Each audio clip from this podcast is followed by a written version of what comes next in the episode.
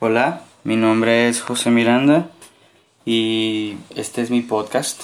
Mm, En este podcast les voy a hablar sobre el panda, eh, oso panda o panda gigante como se le conoce en algunos países. Es una especie de mamífero del orden de los carnívoros y aunque hay una gran controversia al respecto, los últimos estudios de su ADN lo engloban entre los miembros de la familia de los osos, siendo el oso de anteojos su pariente más cercano. Nativo de China central, el panda gigante, o oso panda, habita en regiones montañosas, principalmente las de Sichuan, hasta una altura de 3.500 metros sobre el nivel del mar.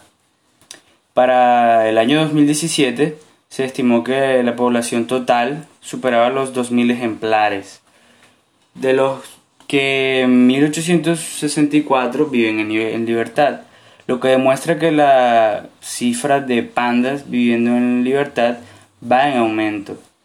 El principal alimento del panda es el bambú, que es básicamente el 99% de su dieta, aunque también se alimenta de frutos, pequeños mamíferos, peces e insectos. Se adapta a la cautividad y gracias a su pelaje soporta fácilmente las condiciones invernales de su hábitat. Los pandas son animales normalmente solitarios, aunque periódicamente se juntan entre ellos fuera de las temporadas de reproducción por amistad entre ellos, simplemente. Su mayor actividad se desarrolla durante la salida y puesta del sol, pasando la mayor parte del tiempo restante durmiendo en, los bosques de, de bambú. Marca su territorio con una combinación de olores eh, que producen con una glándula eh, anal, orina y marcas con las garras también. De este modo evitan conflictos al no utilizar áreas compartidas de territorio.